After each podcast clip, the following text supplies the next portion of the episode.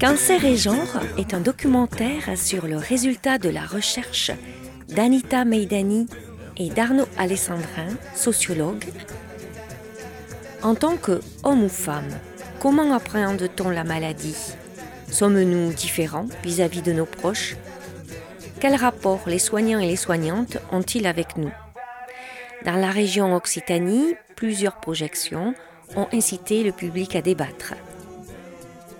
Qu'est-ce que ça veut dire d'être un homme âgé face à une femme médecin ou une femme infirmière? Qu'est-ce que ça veut dire d'être une femme malade et être prise en charge par un homme médecin? Euh, dans, le soin où tu ne, te poses pas, à trois raisons, hein, la question du genre, parce que tu es, euh, tu es encore en souffrance, tu es encore en, en demande le soir, tu es encore sédaté.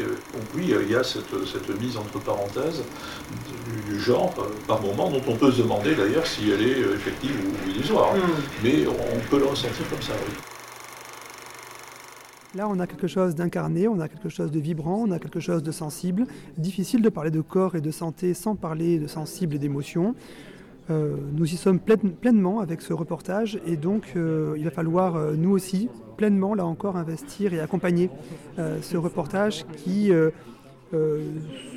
souffre de toutes les lacunes d'un reportage de, 20 minutes sur une question aussi complexe, mais qui, a en son, sein toutes, les, promesses que, la recherche inaugurée dès son départ à savoir euh, complexifier la question du rapport au corps, complexifier la question du rapport à la, santé.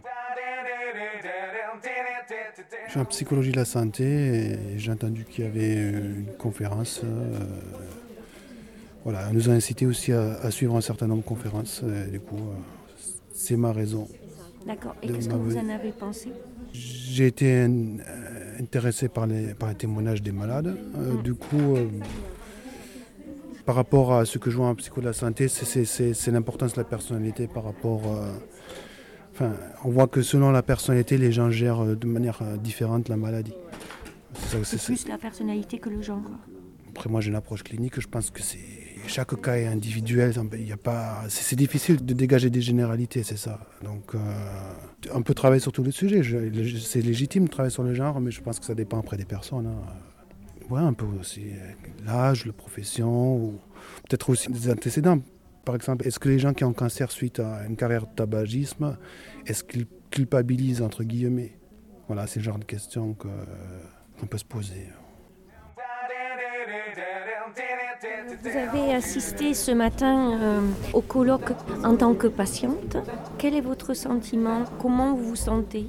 Ah, moi, je me sens très bien. Je pense que nous n'avons pas tout dit. Il y avait encore euh, d'autres choses à dire par rapport au film, mais euh, ce n'est pas un besoin pour moi de l'évoquer. Mais voilà, il y avait sûrement d'autres choses à dire. Je pense qu'il ne faut pas s'enfermer dans le silence et ne pas essayer de protéger les autres, parce que c'est nous qui devons être protégés avant toute chose. Chacun euh, s'arrange. Je n'ai pas de relation avec les autres soignés. Le peu de relations que j'ai eues euh, avec les autres soignés est pour moi nocif et anxiogène. Donc euh, je n'aime pas entendre les gens qui se plaignent, à raison certainement, mais ce n'est pas mon problème.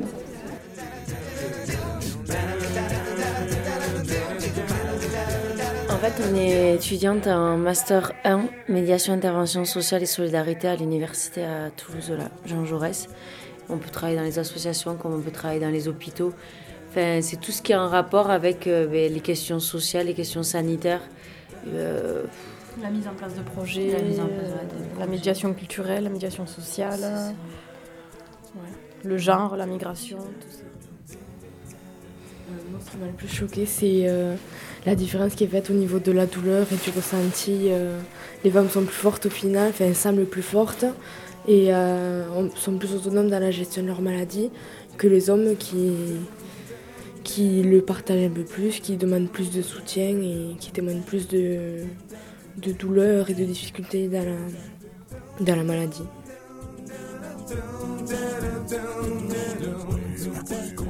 Vous êtes dans quoi Je suis en sociaux.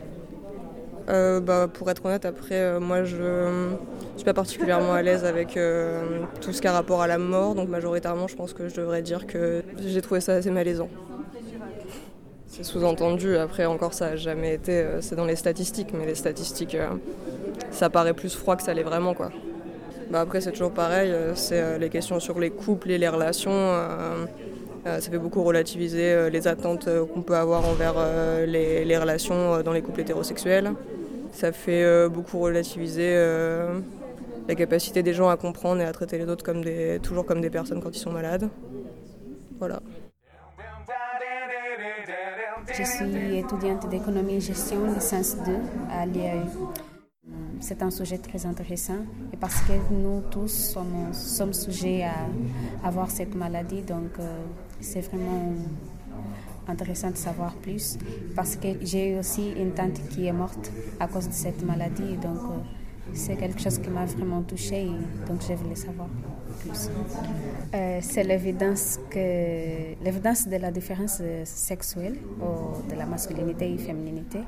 Euh, j'ai remarqué que ça influence beaucoup la façon dont on est soigné et la façon dont, dont on progresse dans la guérison de cette maladie par rapport à la relation soignante-soignant. C'est vraiment euh, touchant et à réfléchir. Et aussi, euh, euh, j'ai été interpellée par rapport à ma réaction à cette maladie. Par exemple, si un proche a cette maladie, comment je vais me, me positionner devant ça. Et par rapport au sexe aussi, parce que je crois qu'on se positionne de façon différente. C'est une chose à réfléchir ne pas faire la différence parce que ça peut influencer positivement ou négativement la personne malade.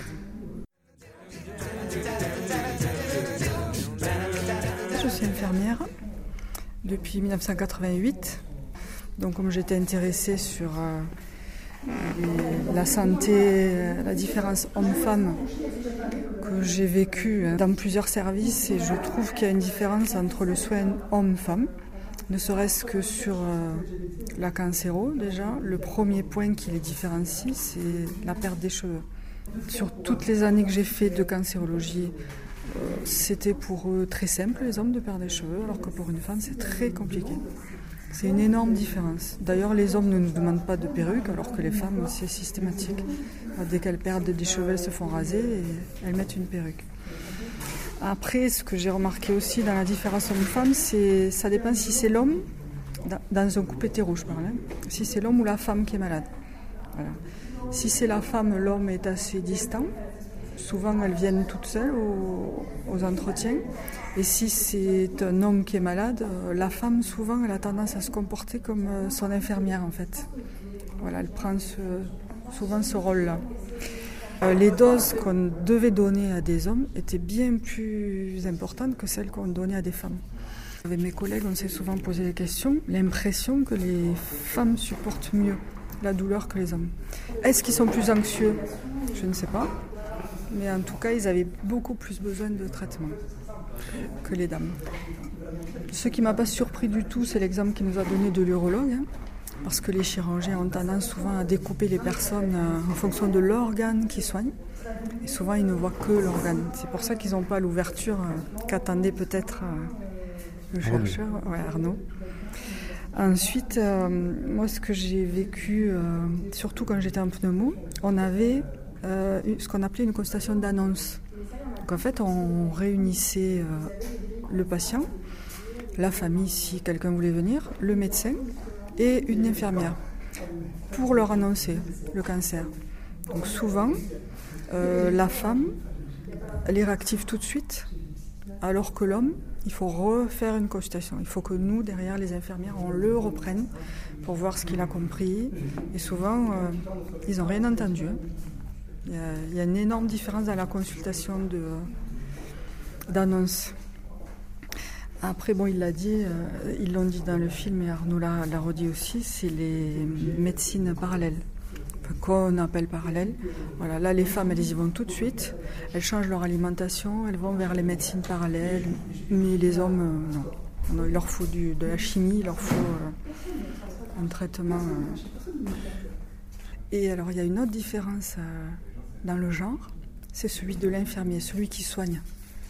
Les gens sont différents si c'est un homme ou une femme qui rentre dans la chambre en tant qu'infirmier. Il y a une différence. Nous, on l'a souvent remarqué. Et ça dépendait des patients. C'était soit un garçon, soit une fille qui y allait. C'est des constats qu'on fait. Mais c'est ce que je disais tout à l'heure à Arnaud quand, quand, on a fait la présentation. Je trouve qu'on est de plus en plus euh, bâillonné. On a de moins en moins le droit de parler de cette différence homme-femme. Voilà, il y a beaucoup de gens qui font, ou qui font semblant que ça n'existe pas, ou qui ne veulent pas d'histoire avec les associations féministes.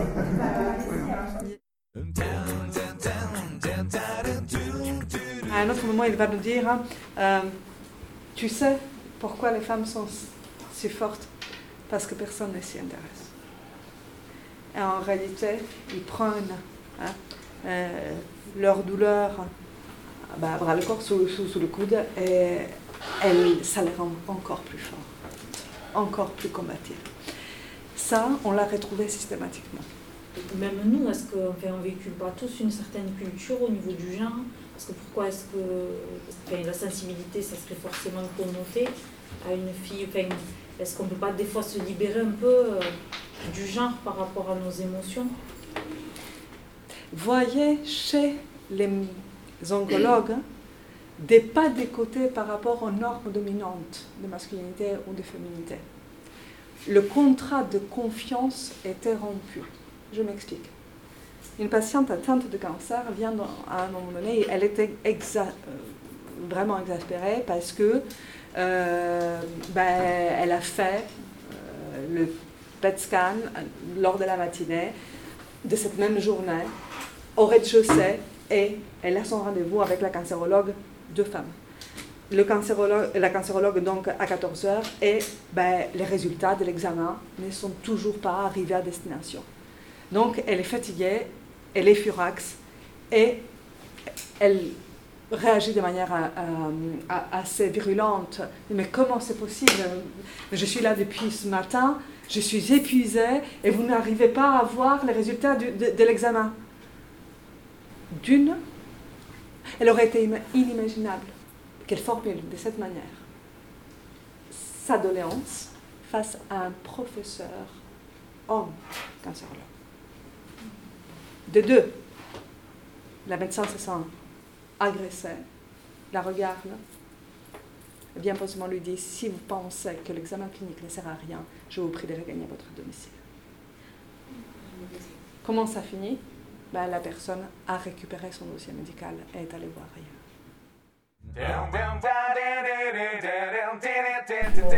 du rendement, etc. Et qu'on ne te laisse pas non plus de temps de pause. Exact. Pour souffler à un moment donné, dire ok, là, là je suis confrontée à trois morts dans mon service d'oncologie, ben aujourd'hui il faut que je fasse une pause de cinq minutes euh, et c'est pas ce qu'on me donne quoi. On ne donne pas ce temps de répit, de souffle, que, que tu sois médecin ou infirmier ou soignant. C'est comme la sexualité, on ne te dit pas que tu peux avoir une sexualité à l'hôpital. Il y a plein de choses comme ça qui font que l'hôpital, c'est un carré, c'est un cube, on te met dedans et puis tu ne dois pas dépasser les limites. quoi. C'est bien parce que c'est la parole du patient et c'est intéressant, on n'est pas qu'entre professionnels, à ce, en plus avec la tarification à l'acte et tout ce que vous avez décrit, bon voilà, je ne fais pas le détail. Et si on ne se pose pas la question de l'autre et qu'on n'entend pas la parole de l'autre, et ça nous oblige, nous, là on est dans un autre cadre, on est assis, on est à une autre posture, et c'est hyper important que tout au long de notre carrière professionnelle, même à l'hôpital, ils ont besoin peut-être même plus de pas qu'en EHPAD ou pas qu'en psy ou partout, quand on est atteint euh, par la maladie ou par des choses dures. Euh, on a besoin de professionnels qui soient dans l'humain parce qu'on ne peut pas faire autrement. La technique, c'est juste un support, quoi. C'est comme une tenue, ou... mais ce n'est pas le cœur de notre métier. Ça renforce, ça remet un peu sur, euh, sur, sur, cette nécessité qu'on ne peut pas soigner que par des actes techniques, qu'il faut, il faut être en regard avec l'autre quand on est... Ça, on marche à deux quand on, quand on est dans un soin. Et cette asymétrie qui, des fois, enfin, elle est préjudiciable pour le patient parce qu'on ne le regarde plus au bout d'un moment. Et c'est important là de nous remettre la parole, c'est pour ça qu'on est là.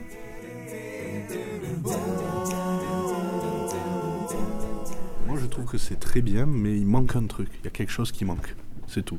J'ai euh, le quotidien des personnes. Le quotidien des personnes qui ont subi justement le handicap, peut-être en parler plus en profondeur, puisque mmh, là on, survole un peu quand même. Il y a une notion de profondeur de l'humain qui, chez quelqu'un qui a peut-être, vous en avez parlé, d'une amputation, peut-être voir comment eux ils le vivent aussi. Je pense que toucher un peu du doigt ça, ça serait aussi important.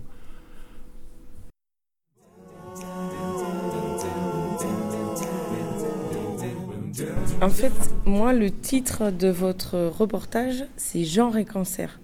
Donc, dans genre, pour moi, il y a sexualité et vie, quotidienne.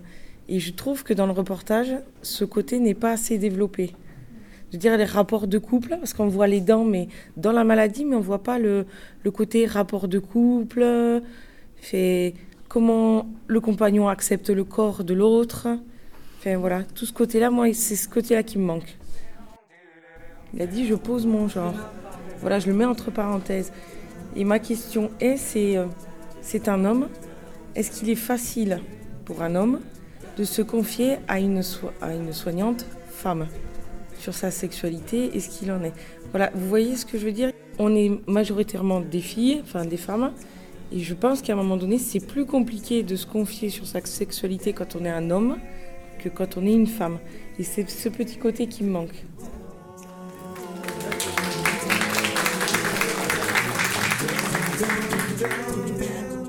Merci au public de l'Université Jean Jaurès à Toulouse, de l'Université de Perpignan, de l'IFSI de Carcassonne.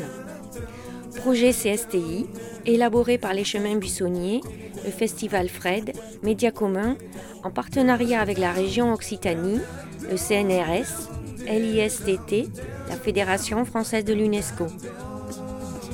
Musique sous licence libre, The Hoodzucker is Lost.